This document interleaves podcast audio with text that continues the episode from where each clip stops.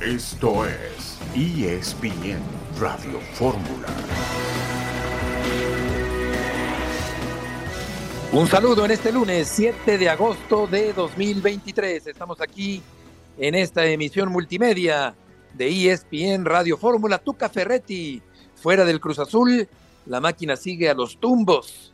Henry Martín regresó a México, Alan Pulido no llegará a las Chivas, Edson Álvarez ya es del West Ham allá en Inglaterra. Dionisio Estrada, buenas tardes. ¿Qué tal, Beto? Gusto saludarte a ti. Buen inicio de semana a toda la gente que nos escucha. Y además, ¿no? Sigue el show del Inter, de, del Inter Miami con Messi. Y el día de mañana entran en actividad los equipos como América, Monterrey, Toluca. Hoy lo hace Querétaro. Correcto, el Inter de Miami sigue adelante en la League's Cup. El Tapanava cubrió el partido de ayer y estará más adelante con nosotros aquí en el programa. Jesús Humberto López, buenas tardes. Hola Beto, ¿cómo estás? Buenas tardes, me da mucho gusto saludarte, también a Diony, por supuesto, y a quienes nos escuchan esta, esta tarde de lunes cargada de información. El, caso de Cruz Azul es patético, sinceramente la máquina cementera no entiende y sigue sin entender esta directiva, eh, bueno, pues con muy poca paciencia. Si bien es cierto, bueno, cinco victorias en 17 partidos dirigidos, eh, los números del Tuca Ferretti hacen temblar a cualquier estratega, pues el Tuca es el Tuca. Y más allá de pensar en un fracaso de Ricardo Ferretti, que me imagino para él podría ser, es mucho más fracaso para Cruz Azul, que no tiene proyectos, ni pies ni cabeza, Beto. Totalmente de acuerdo, Jesus. Eh, parece un equipo desestructurado y eso tarde o temprano se refleja en el terreno de juego. Neymar pidió salir del Paris Saint-Germain. Tsitsipas ganó el abierto de los cabos, esto en el mundo del tenis. Estaremos platicando largamente sobre este tema de Tuca Ferretti, pero efectivamente no parece ser Diony la salida del entrenador la verdadera solución a los múltiples problemas que tiene el equipo de la máquina cementera del Cruz Azul.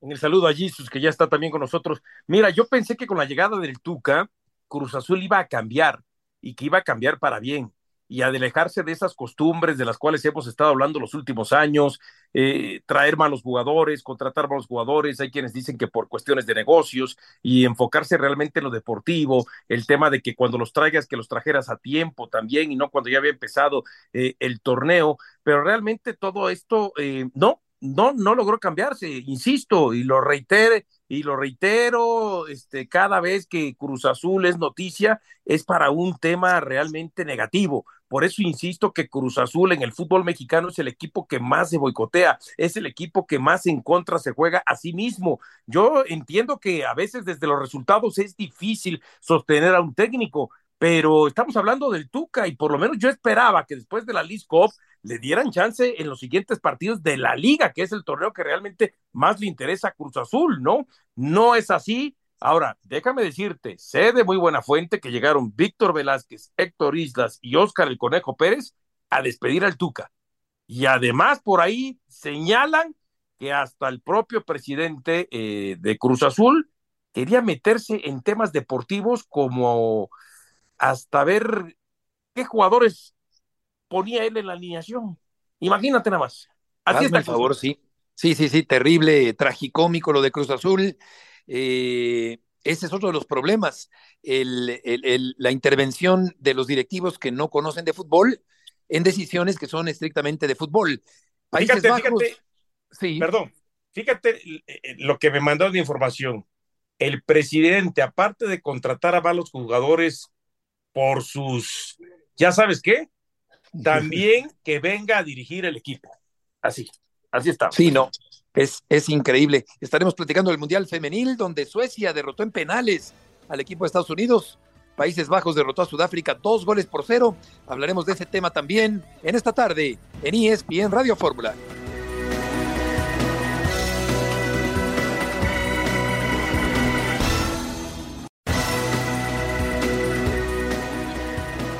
De regreso en esta tarde en ESPN Radio Fórmula, la mexicana Alejandra Valencia conquistó ayer la medalla de plata en la modalidad de recurvo de los mundiales de tiro con arco allá en Berlín, en Alemania.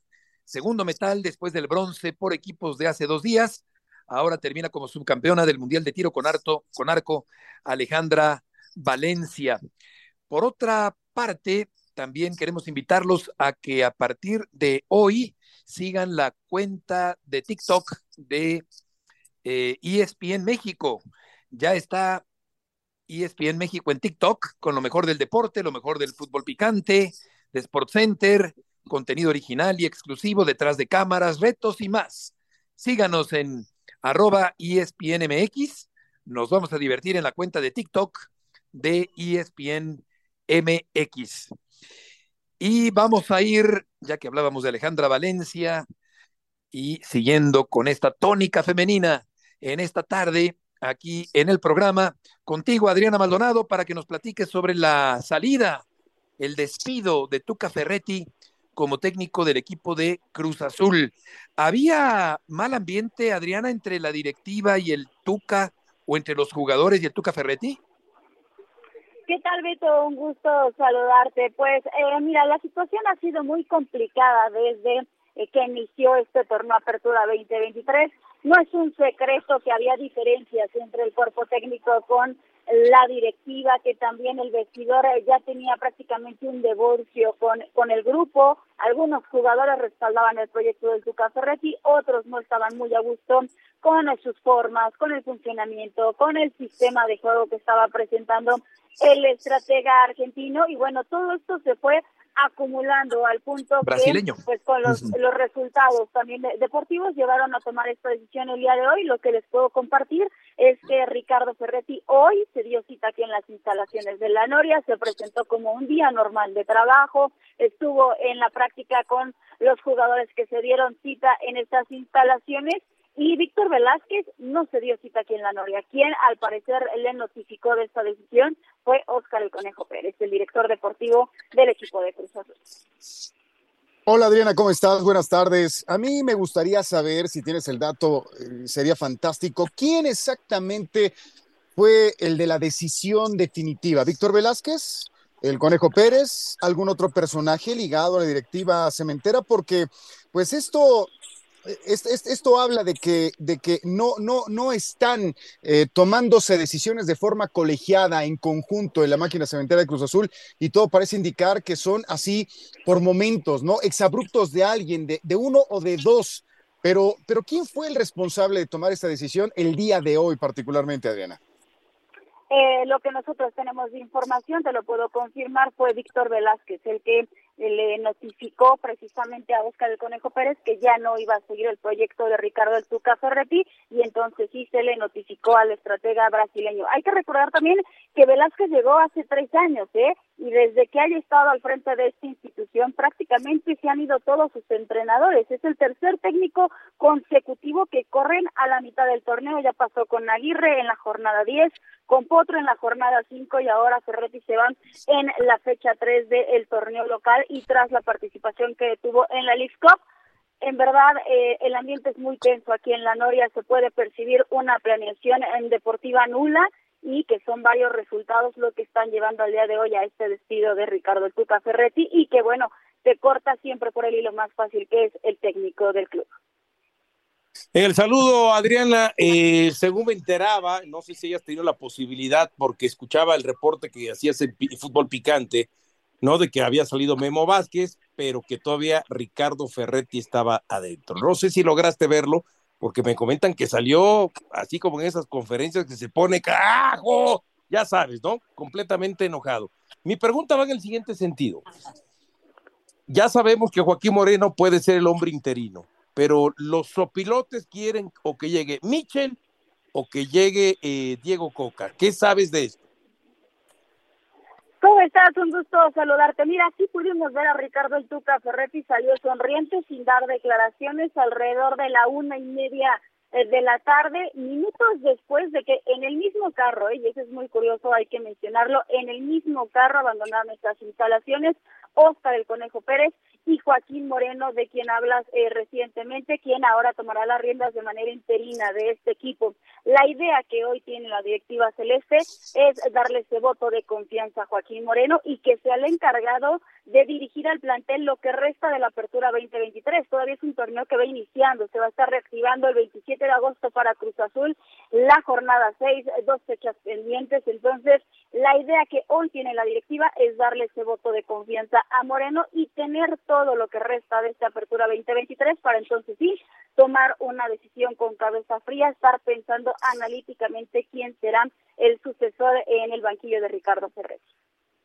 Me atrevo a pensar que Tuca Ferretti es el técnico más caro del fútbol mexicano.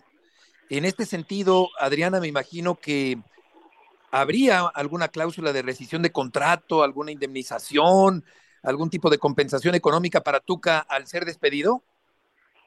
Sí, claro, hay que recordar que como ha sido despedido, él también tiene que firmar un finiquito. De hecho, hace minutos nos han también compartido que él ha llegado al hotel de concentración donde suele concentrarse el equipo de Cruz Azul. Hoy lo vimos muy sonriente, apenas hoy se le notificó esta decisión, entonces será en el transcurso del día martes, miércoles, cuando ya arreglen todo este tema del papeleo y también hay esa compensación económica porque evidentemente no pudo finalizar el contrato y tú lo has recalcado muy bien, Beto es un técnico con una tasa alta económicamente en el fútbol mexicano y seguro también con cláusulas muy importantes en cada uno de sus contratos, entre ellos también el finiquito que tendrá que recibir por parte de Cruz Azul. Sí, es un hombre que se ha sabido administrar eh, a lo largo de su larga estadía en México como un técnico muy cotizado, queda fuera de la máquina cementera. Adriana, muchas gracias por la información. Gracias, compañeros. Excelente lunes para todos. Buenas tardes, igualmente. Sí. Sí, a Ricardo Ferretti este, le vencía su contrato en diciembre, el 31 de diciembre. Es decir, que en lo que va de agosto y lo que falta son prácticamente cinco meses los que le tendrían que, que liquidar al Tuca Ferretti. Ahora, yo sí te voy a decir, eh, porque a, veces los tiempos como que uno los va perdiendo, pero yo el 22 de junio, dos días antes de que eh, me fuera la Copa Oro, una fuente muy cercana al Tuca Ferretti me dijo, si él dentro de una semana la directiva no le consigue por lo menos dos de los tres refuerzos que él está solicitando, él da un paso al costado. Es decir, que para el 29-30 de junio, en ese Inter se vino la presentación del nuevo uniforme de Cruz Azul. Y ahí veíamos imágenes de que todo muy bonito, todo muy bien, que habían limado asperezas, tanto directiva como técnico, cuando prácticamente en dos meses se habían reunido solamente en dos ocasiones para preparar el equipo, la pretemporada del equipo, algo realmente también este, ilógico, ¿no? Porque es prácticamente eh, tener que reunirte con tu presidente, pues por lo menos de tres a cuatro veces por semana y no dos veces en, un par de meses. Entonces, ¿qué pasa? En ese inter le terminan trayendo, eh, o por lo menos empieza a sonar de que de, justamente los refuerzos que él solicitó se lo iban a traer, como el caso de Dueñas, el caso de Dita y este y el caso por ahí, bueno, Pulido ya no se pudo hacer. Y a la hora de la hora, como que todo navegaba tranquilamente y habían este, eh, eh, recompuesto la relación. Bueno, lo de hoy indica que la relación nunca se compuso, que la relación siempre estuvo quebrada, que nunca hubo comunicación y que se lo querían echar a la primera de cambio coincido en lo que dices y creo que coincidimos en la fuente con respecto a, Tuca Ferretti, eh, una fuente muy cercana a Tuca Ferretti que, que, ha contado cosas importantes en las últimas semanas. Y es que, Jesus, yo creo que Tuca no da pasos sin guarache, seguramente se habrá blindado económicamente, pero también está claro eh, este tema tan recurrente de las contrataciones tardías, decisiones desconcertantes, falta de regularidad ganadora. Cruz Azul se mete, Jesus, autogoles frecuentemente. Sí, sí, sí, Beto, eh, parece que no entiende la máquina. O sea, ¿cuántos años pasaron para lograr el título? ¿Cuánto tiempo sufrió la afición cementera, la fiel afición Cruz Azulina? Mucho, mucho tiempo. Llega el campeonato, llega, llega la estrella número nueve en la historia de este plantel, de este, de este equipo, y, y volvemos otra vez, o más bien vuelven, yo no, yo no estoy metido, gracias a Dios, pero vuelven a a cometer los mismos errores. Más allá de los problemas estructurales de la sociedad cooperativa Cruz Azul, en la parte deportiva se, se toman decisiones eh, con las pestañas, por no decir que con las patas. Un proyecto de largo plazo, eso es inexistente en Cruz Azul. ¿Cómo piensan? ¿Cómo, cómo quieren eh, lograr títulos si a un entrenador como el Tuca Ferretti, con su, con su carácter, con su forma de ser, eh, pero con una trayectoria ganadora, eh, con un prestigio bien ganado, que fue uno de los candidatos a convertirse en técnico de la selección mexicana en su momento, ¿cómo hacen esto también con el Tuca Ferretti? ¿Sí? Se atreven absolutamente con cualquiera. Y yo sí, eh, pues eh, pondría un cartelón, ¿no? Virtual para que cualquiera que aspire a ser el técnico de Cruz Azul se la piense no dos ni tres, sino cuatro veces, porque seguramente su puesto, bueno, pues se durará muy poco tiempo en perjuicio, no solamente del susodicho, sino del propio equipo de Cruz Azul. Fíjate, Beto, es que, ¿cómo entiendes tú que un jugador como Cambindo, que llegó sin, eh, sin, ni siquiera que le consultaran al Tuca, lo compra Cruz Azul cuando antes de llegar a Cruz Azul sus últimos tres equipos nunca ejercieron la opción de compra y entonces siempre fue eh, eh, regresado a su equipo original. Entonces nada más lo utilizaron como préstamo. Ah, pero a Cruz Azul siempre es el que aparentemente le ven la cara. Lo terminó comprando, según la información, en poco más de 3 millones de dólares.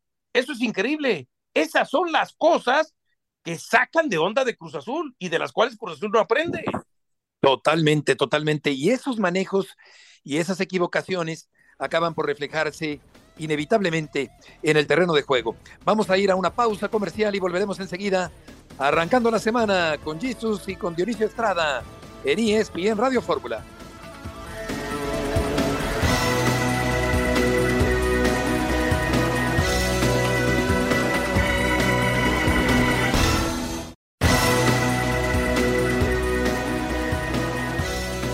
Pues es nuestro calendario, es nuestro, nuestra manera de afrontar ahora el fútbol, eh, torneos tras torneos y es parte del juego, es parte de, ser deportista, las lesiones.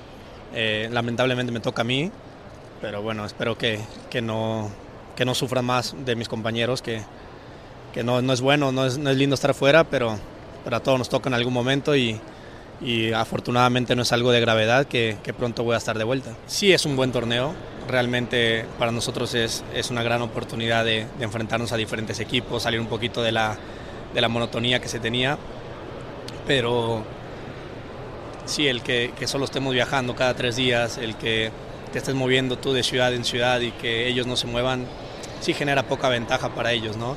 No es una justificación, no es eh, crítica nada, pero ojalá el siguiente año, cuando se vuelva a organizar una de estas, ahora les toca a ellos, a ellos venir, ¿no?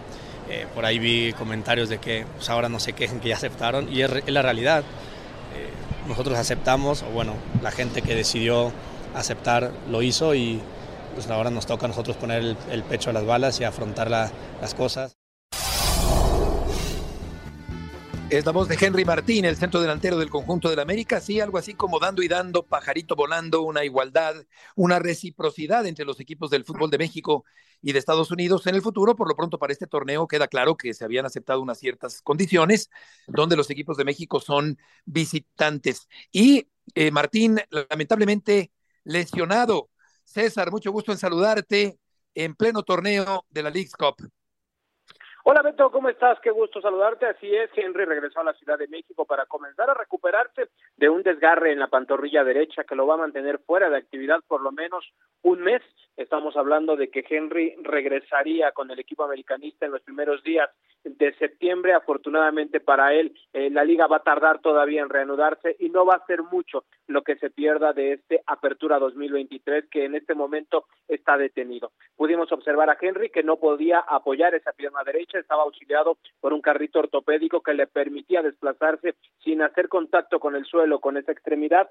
Parte de su recuperación o muy importante en ese músculo de la pantorrilla es el descanso porque cada vez que camina solamente se contrae. Entonces Henry está en ese proceso de ni siquiera forzar la pierna en lo absoluto y ya después comenzará de nueva cuenta la rehabilitación y comenzará el fortalecimiento para volver eh, lo más pronto posible. Hay que decir que Martín recibirá unos días de descanso, en estos momentos ya está en Mérida con su familia, va a estar ahí aproximadamente cuatro o cinco días y a finales de esta semana volverá a la Ciudad de México para comenzar a trabajar con los fisioterapeutas que se quedaron en el nido de Cuapa, que por ejemplo están trabajando en este momento con Jonathan el Cabecita Rodríguez, quien se rehabilita de una operación en la rodilla. Entonces, Henry está con buen ánimo, está de buena cara, sabe perfectamente que las lesiones le pueden ocurrir a cualquiera y ahora lo más importante es recuperarse lo más pronto posible.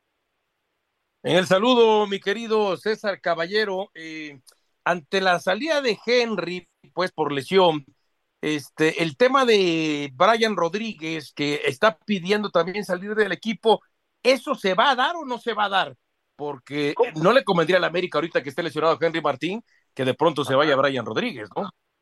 ¿Cómo estás, Johnny? Qué gusto saludarte. Mira, el tema de Brian es complicado porque él realmente está atrás en la carrera para ser el titular por esa banda izquierda. Es un jugador que ha tenido oportunidades, que se ha quedado corto a la hora de estar en el terreno de juego y en el América no ven con malos ojos que pudiera salir en algún momento, pero tampoco van a desprenderse nada más por sacarlo del club. Como ya lo dices, hay que analizar eh, qué tan necesario es que se quede tomando en cuenta que en este momento el que va a jugar como delantero dominal es eh, Julián Quiñones, él va a estar como centro delantero, ya no está Roger Martínez, ya no está Viña, ya no está Esteban Lozano, ya solamente te queda por ahí el Mozumbito, entonces es probable eh, que van a analizar de manera fría qué tan conveniente es que pueda salir Ryan Rodríguez. Al América no le urge liberar plazas de extranjero. En este momento tiene todavía una disponible. Entonces, las siglas van a ir con cuidado en ese tema. Es cierto que Peñarol está insistiendo por llevarse al jugador uruguayo. Obviamente lo quieren prácticamente regalado, una situación que no va a suceder.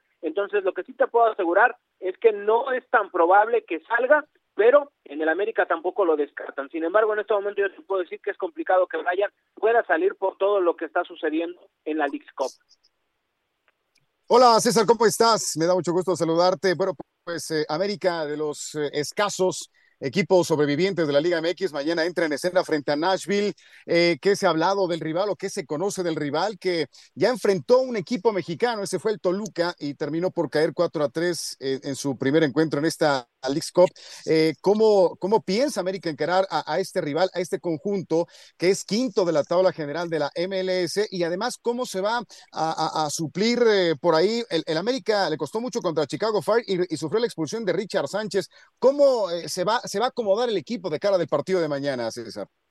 Hola Jesús, ¿cómo estás? Qué gusto saludarte. Mira, el tema de cómo van a afrontar al conjunto de Nashville, te lo aseguro que va a ser con toda la seriedad posible. Para las Águilas fue una bofetada muy fuerte la goleada que sufrieron frente al conjunto de Columbus Cruz, se dieron cuenta de que hay varios equipos de Major League Soccer a los que no les vas a ganar solamente con el abolengo y con la camiseta que representa el Club América en el fútbol mexicano, que son partidos difíciles, son partidos que te va a costar ganarlos y el América está totalmente consciente de esa situación. El entrenamiento de las Águilas será en punto eh, de las seis de la tarde, tiempo de Nashville, cinco de la tarde, tiempo de la Ciudad de México. Ahí ya podremos saber un vestigio final de lo que podría ser la alineación de André Jardiné. Lo que sabemos es que será algo muy parecido a lo que arrancó frente al conjunto de Chicago Fire, es decir, con Malagón en la portería, con Cáceres, con Reyes, con Kevin Álvarez. En el medio campo seguramente veremos a Jonathan Dos Santos y Álvaro Fidalgo, tomando en cuenta que Richard está suspendido. Las dudas vendrían por el lado izquierdo. ¿Quién lo va a tomar? Si es que es Brian, si es que es Miguel Ayun, quien ya jugó en esa posición bajo el mando de Andrés Jardines. La buena noticia es que Diego Valdés ya regresó a trabajar con el resto de sus compañeros y podría tener minutos de juego, si no es de inicio, sí al menos en el segundo tiempo. Por derecha muy probablemente veamos a Alejandro Sendejas o Leonardo Suárez y Julián Quiñones será la punta del ataque. Hay un par de dudas que hay que resolver y seguramente lo harán en el reconocimiento de cancha que será hoy por la tarde y donde Jardine ya terminará de definir ese once inicial. Correcto, César. Muchas gracias por la información. Saludos, excelente tarde. Pasión, determinación y constancia es lo que te hace campeón y mantiene tu actitud de ride or die baby. eBay Motors tiene lo que necesitas para darle mantenimiento a tu vehículo y para llegar hasta el rendimiento máximo. Desde sobrealimentadores, sistemas de sonido, tubos de escape, luces LED y más. Si buscas velocidad, potencia o estilo, lo encontrarás todo en eBay Motors. Con más de 122 millones de piezas, siempre encontrarás justo lo que buscas. Y con Guaranteed Fit de eBay, tienes la garantía de que tu pieza quede perfectamente a la primera o se te devuelve tu dinero. Porque con eBay Motors, quemas llantas y no tu dinero. Con las piezas que buscas, a los precios que quieres, tu auto se convertirá en el MVP que te dará el triunfo. eBay Motors. ebaymotors.com Solo para artículos elegibles se aplican restricciones. Buenas tardes, Jonathan y Fidalgo, allí en la media cancha. Sánchez suspendido efectivamente por la patada que dio en el encuentro anterior, fue expulsado y Richard no podrá jugar el partido de mañana contra Nashville, América Nashville, algo que jamás uno pudiera imaginar, América contra Nashville de Tennessee en el fútbol internacional. La ciudad de la música. ¿Cómo, Diony? La ciudad de la música, Nashville. Nashville, claro, tiene, tiene mucha, mucha historia musical, eh, como en tantas otras ciudades, en otros estados. Eh, en Alabama, por ejemplo, también una larga tradición musical. Eh, y bueno, en tantos lugares, Nueva Orleans, una de las ciudades también con mucha música. Austin, Texas, también una ciudad estadounidense con, con mucha historia musical. Pero aquí ya vemos, Jesús, que no tienen llenadera los, los manejos, eh, los directivos que manejan priorizando lo económico sobre lo deportivo y ya estamos viendo lo que pasa en Cruz Azul.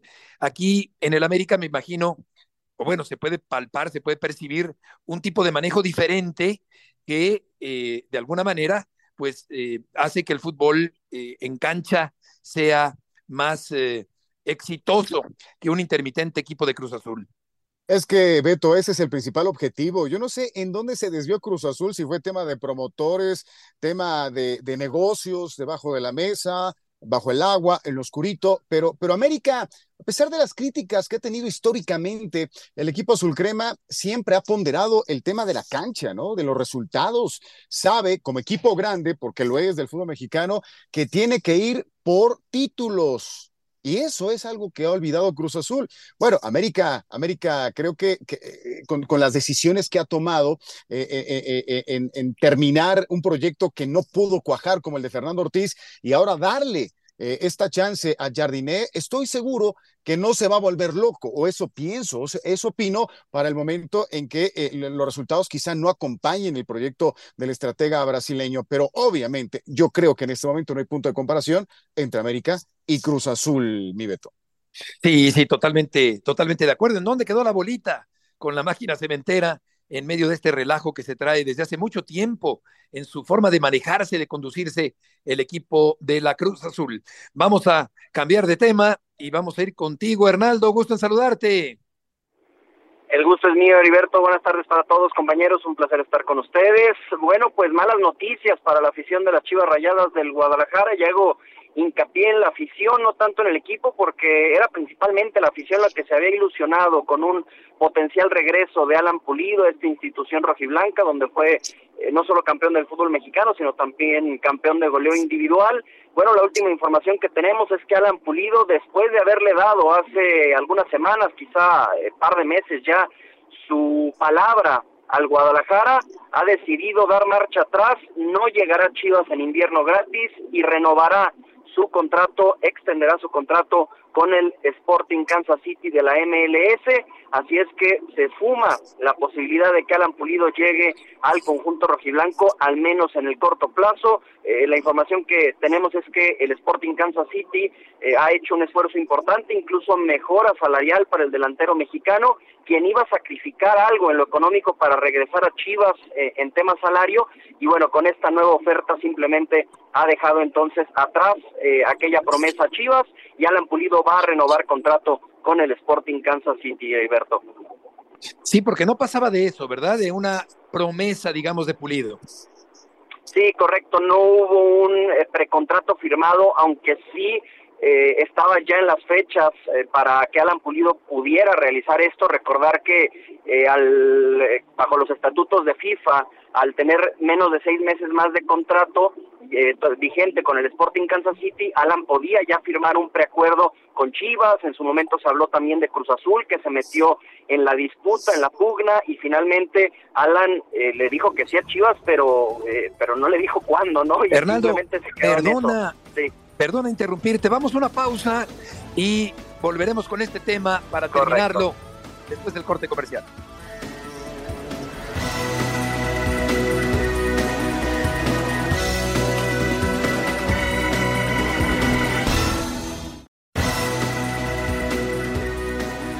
Seguimos con Hernaldo Moritz en esta tarde. Eh, le ha costado mucho trabajo a, Guadalajara tener un centro delantero titular en el último año, más de un año. Eh, y, y, preguntaría al caérselo de Pulido, Hernaldo, si se pensaría en otra contratación de un centro delantero para lo que resta de este torneo y el que viene. Eh, no, Heriberto, es, eh, esa era la opción que tenía Chivas ahí en la mesa, eh, estaban bastante esperanzados, de hecho hicieron un esfuerzo y aquí sí me parece que hay que hacer hincapié en que el Guadalajara hizo un esfuerzo no solo por esperar que llegara Pulido gratis en, invierno, sino por pagarle una cláusula eh, al Sporting Kansas City para que ya lo liberara en este verano. El club estadounidense eh, se negó a ello e insistió en, en la renovación de Pulido, que finalmente logró. Así es que Chivas ahí había puesto sus baterías y no llegará otro centro delantero en este semestre. Se quedan con Marín, que llegó procedente de la Liga de Expansión, con Ronaldo Cisneros, con Daniel Ríos y con la esperanza, eh, Heriberto, de que quizá el centro delantero que mejores resultados les ha dado en los últimos cinco o seis años, hablando de José Juan Macías, quitando por supuesto el tema Lampulido, eh, esté de regreso para ahí de noviembre.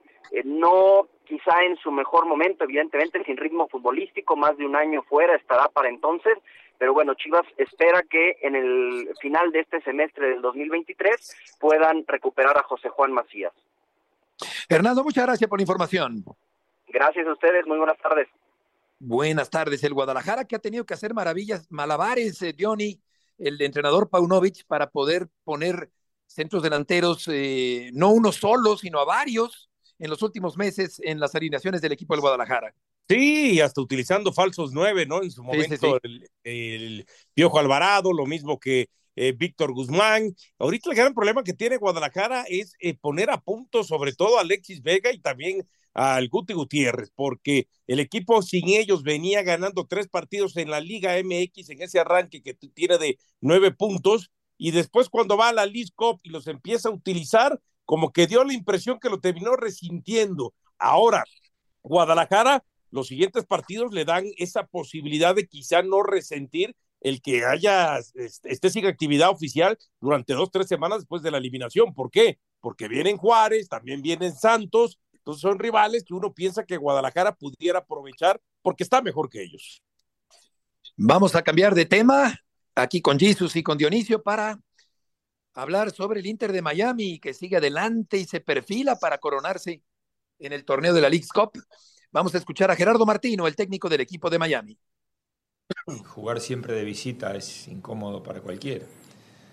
Lo cierto es que este, esta liga se, se formó eh, y en la formación de esta liga y en la aprobación de esta liga participaron todos. No es que participó solo un grupo y al otro grupo lo trajeron de los pelos y los pusieron a jugar. Con lo cual, si se aceptó estas condiciones, se habla antes o calla para siempre. Son jugadores que compiten en el alto nivel desde hace 20 años. Eh, no hay motivo para pensar que aunque el partido sea este, duro, friccionado, este, ellos no puedan aún así sacarlo adelante. Leo siempre quiere jugar eh, todos los partidos y todos los minutos, entonces hoy el partido de ninguna manera estaba para que él salga y él así lo sentía y yo lo vi correr con normalidad, este, lo terminó bien, como, como busqué lo terminó bien. En la medida en que ellos vayan sumando minutos, seguramente se sentirán cada vez más cómodos y, y con mayor resto físico para terminar en buenas condiciones los partidos. Es la voz de Gerardo Martino, el técnico del equipo del Inter de Miami, el cuadro de Miami, el cuadro de Florida que sigue adelante en este torneo. Estuviste ahí, Tapa, gusto en saludarte el día de ayer en este avance del equipo de Miami a la siguiente ronda del torneo de la League Cup. ¿Qué tal, Beto? Muy buenas tardes. Sí, tuve la oportunidad de ver ayer a Lionel Messi, por ejemplo, jugar 96 minutos y ser de los pocos jugadores, hay que reconocerlo, a sus 35 años de edad, que jamás se quejó de cagar, test de agua. Él parece como que está en una misión, está concentrado, enfocado, y lo más importante, que como podría decirse, ha elevado el nivel de sus compañeros. También tuve la oportunidad de ver el primer juego del Inter de Miami contra el FC en la Liga Major League Soccer antes de que llegara, y era otro equipo completamente diferente, y no que tenga a Sergio Busquets a su lado. Por otro lado, es un hecho que la liga le queda muy, muy pequeña. Metió dos goles ayer, pero intervino prácticamente cuatro que eh, anotaron a favor del intercambio, que incluso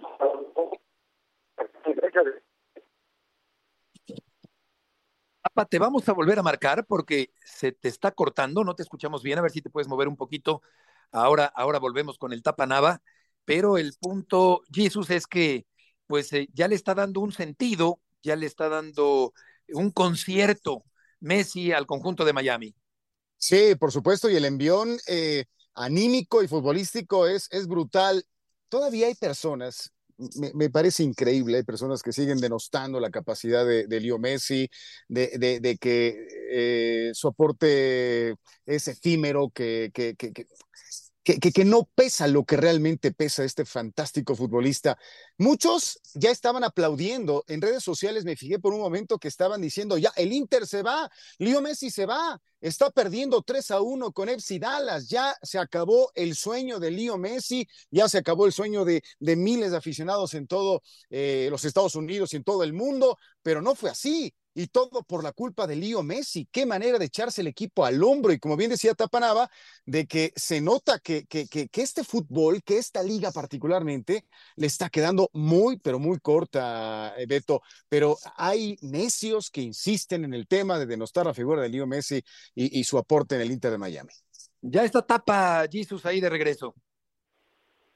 Sí, la verdad es que los estaba yo escuchando y era lo que platicábamos, no solo que le queda chica, sino que está haciendo mejores a sus compañeros. Y por otro lado también hay que reconocer, ayer lo noté con los jugadores del FC Dallas a quienes sigo de manera regular, aunque no los tenga que cubrir, eh, que lo respetan demasiado. Por momentos creo yo que si fuera un jugador eh, normal, regular, X, pues ya de repente le meterían algún golpe, tratarían de frenarlo, sobre todo cuando empieza a carrerarse, o meterle más presión y no, también me da la impresión que por momentos están más preocupados por eh, pensar en que se van a tomar la foto con él al final o como ayer Alan Velasco que lo primero que hizo cuando salió del vestidor y lo digo con todo respeto porque el muchacho salió y me enseñó su jersey, mira, traigo la playera de Messi firmada después de que los acababan de eliminar, pero sí es un hecho que le queda pequeña y veremos si les alcanza ahora para llegar a semifinales porque ya están en cuartos y jugarán precisamente con el que gane entre el Charlotte FC y el Houston Dynamo. Cualquiera de los dos equipos que avancen, no importa, el Miami será favorito en casa para jugar cuartos de final. ¿Qué tal, mi querido Tapanama? Y justamente eso iba. Tú hablas de favorito en casa para jugar a cuartos de final. Pero a ver, ¿cuál es la percepción, sobre todo de la prensa en Estados Unidos y más de la prensa en español que que, está más metida con el tema del fútbol. Hoy el Inter Miami está por encima de equipos como Philadelphia Union, como New England, como Los Ángeles FC para ser campeón de la League Cup, agregándole también por encima de Monterrey, América, Tigres y, y el propio Toluca.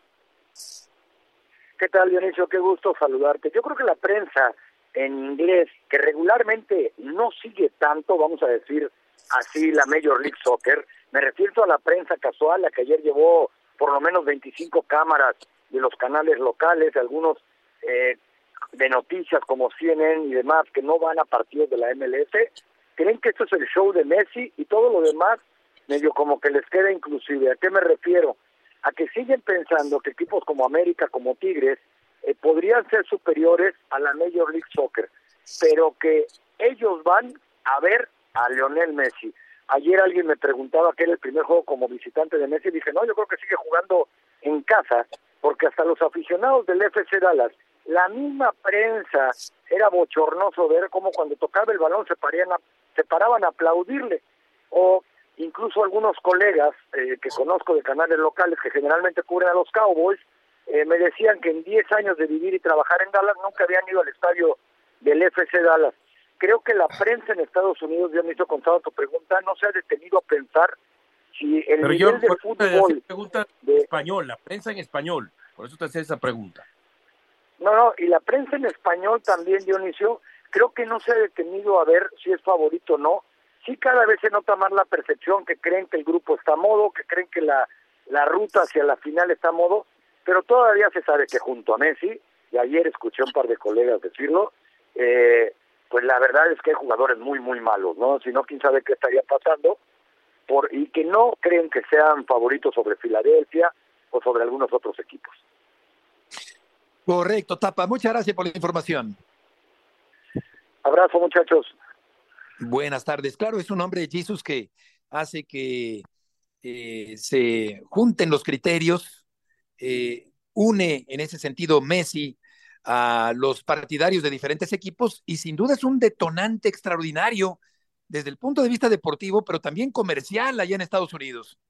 Sí, es un fenómeno que se da dentro y fuera de la cancha. Ahora, me, me, quedé pensando e, en eso que comentaba Tapa Nava, de que incluso el rival, ¿no? El rival como que, eh, no sé si inconscientemente o conscientemente, pero trata de cuidarlo, ¿no? No se mete con él, no le hace entradas fuertes, intensas, pero incluso este fenómeno se replica en el cuerpo arbitral, en los árbitros. Ya ha habido eh, voces que se han levantado para decir, oye, Messi debió haber recibido una tarjeta amarilla o pudo haber sido expulsado o sea, viste lo que hizo Messi y no se le hizo nada. A mí me gustaría saber en qué momento va a decrecer este fenómeno Leo Messi entre el rival entre los equipos que lo enfrenten y también pues los árbitros, ¿no? Que, que, deberán dejar de pensar quién es el futbolista que está en la cancha, de quién es el 10 del Inter de Miami, para simplemente juzgar lo que está ocurriendo eh, entre los 22 en el terreno de juego, ¿no? Yo creo que, yo creo que esto todavía, este fenómeno va a durar un ratito más en la MLS, algo que entiendo es normal, pero que no puede ser permanente, Beto.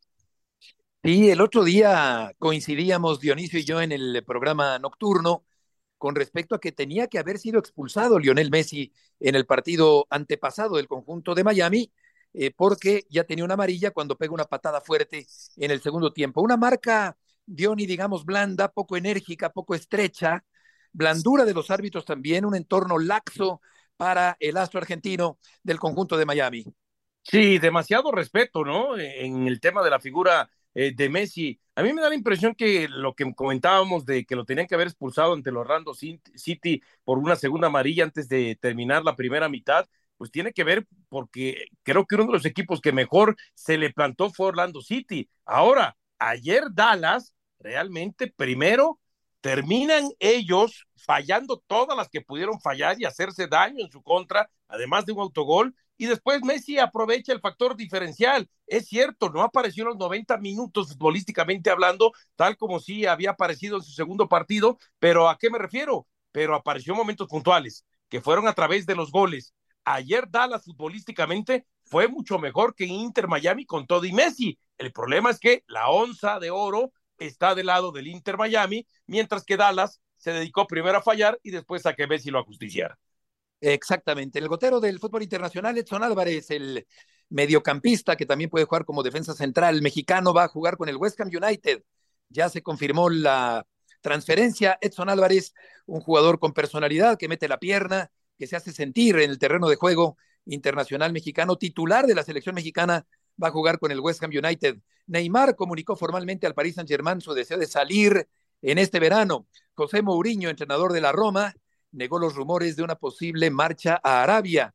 Gianluigi Buffon se incorpora a la estructura de la selección italiana después Jesús de anunciar su retiro la semana anterior. Sí, efectivamente, pues ya 45 años de edad, eh, no, no podía ser eh, otra cosa, ¿no? Eh, el anuncio esperado de, del retiro de Gianni Buffon, y vaya que le va a hacer muy, pero muy bien al conjunto italiano que tiene dos mundiales consecutivos sin, sin acudir a esa máxima competencia. vaya, tener a un personaje como Gigi Buffon en tu selección nacional, pues es un lujo que solamente los italianos tienen, ¿no? Y lo de, y lo de Edson Álvarez, pues todavía no es oficial, pero prácticamente está nada de firmar con el West Ham United. Por fin, después de que el Borussia Dortmund eh, sí lo buscó, sí intentó llevárselo a Alemania, los negremarillos se decantaron por otro futbolista, pero ahora, bueno, pues la Premier League verá a Edson Álvarez casi seguramente con el conjunto de los Hammers. Así que, pues a mí me da mucho gusto que otro futbolista mexicano recale en una de las ligas, quizá para muchos la más importante del planeta. Correcto, el cuarto mexicano que llega a esta institución allá en Inglaterra. Y vamos contigo, Rodrigo Fáez, mucho gusto en saludarte. Aquí estamos Dionisio Estrada, Jesús Humberto López y Heriberto Murrieta. ¿Qué hay de nuevo con respecto a lo del Real Madrid y Mbappé para lo que resta del año y los próximos años también? ¿Qué tal amigos desde España? Buenas noches, el saludo a todos allí. Pues bueno, de momento el último reporte que tenemos y que manejamos a nivel de informaciones por parte de Mbappé, el Real Madrid y el Paris Saint-Germain es que el club francés no quiere a Kylian Mbappé, le tiene apartado, sigue entrenando por su cuenta.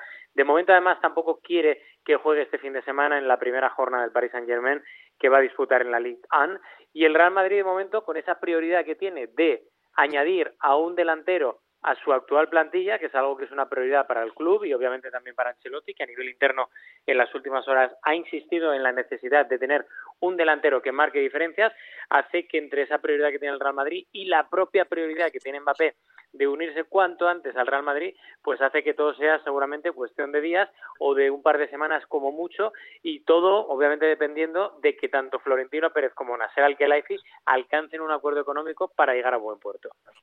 En el saludo, Rodrigo, y justamente en ese tema eh, empiezo a leer algunas noticias de que sería presentado o anunciado por lo menos Mbappé al Real Madrid ya el día 9 de agosto. O sea, ¿cuánto estaría pagando el Real Madrid en este momento? Entonces, si es así.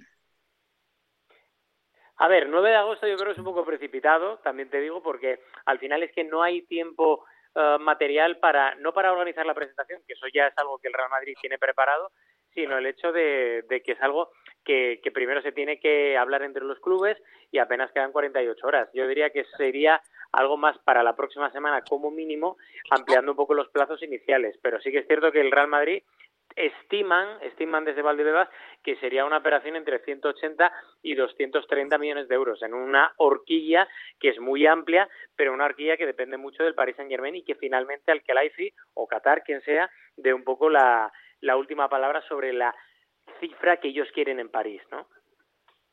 Rodrigo, muchas gracias por la información. Un abrazo. Igualmente, buenas noches por allá en eh, Europa. Y Jesús, sería fantástico que el Madrid se hiciera de los servicios de Mbappé. Así lo esperamos desde hace un año, Beto, pero no fue así. Y mira, queda claro, cuando las partes no se quieren, lo, lo, lo mejor es separarse de, en los mejores términos. Un mal arreglo. Por su... No, no, no, no, no, un mal arreglo, por supuesto, mi querido Diony, es lo que marcan los cánones jurídicos fuera de los tribunales. Sí, sí, sí, más que un buen pleito. Eh, eso estoy completamente de acuerdo y es cuestión simplemente de días de que ya Mbappé se ha anunciado como nuevo futbolista del Real Madrid. Será un deleite verlo enfundado con la casaca blanca. Llegamos al final del programa. Vámonos, Dionisio. Gracias. Buenas tardes, que les vaya muy bien. Hasta mañana. Saludos.